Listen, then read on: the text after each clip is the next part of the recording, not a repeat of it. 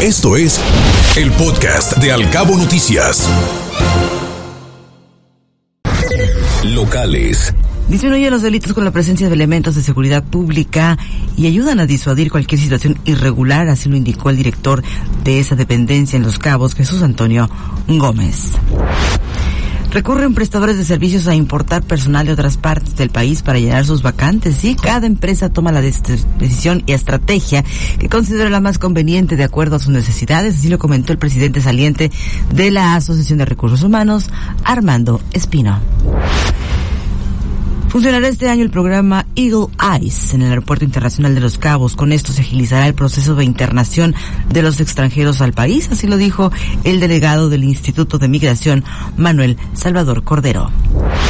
Se abrirán 23 retornos de emergencia en la transpeninsular aquí en Los Cabos para reducir el congestionamiento vial.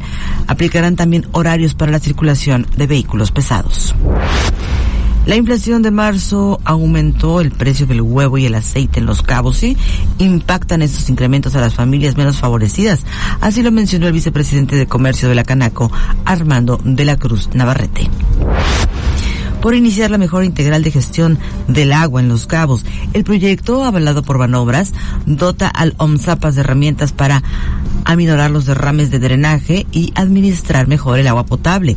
Así lo dijo el director del organismo operador, Ismael Rodríguez Piña. En otros temas, está por iniciar una mejor integral de gestión del agua en Los Cabos.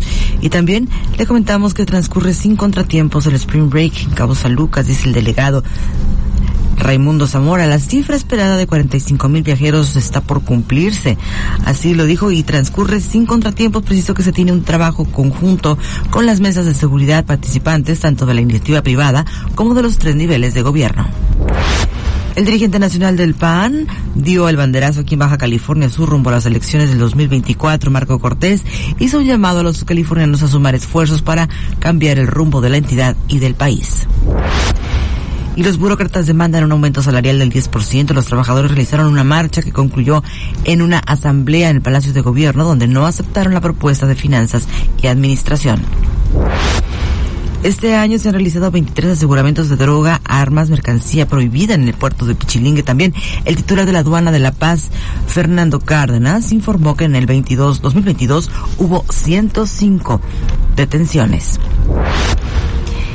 Y el señor obispo de La Paz anunció un albergue para mujeres violentadas y se pretende construir con la colecta anual de Cáritas y pidió la colaboración de los ciudadanos.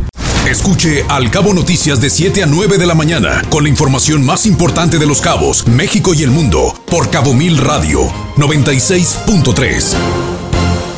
Siempre contigo.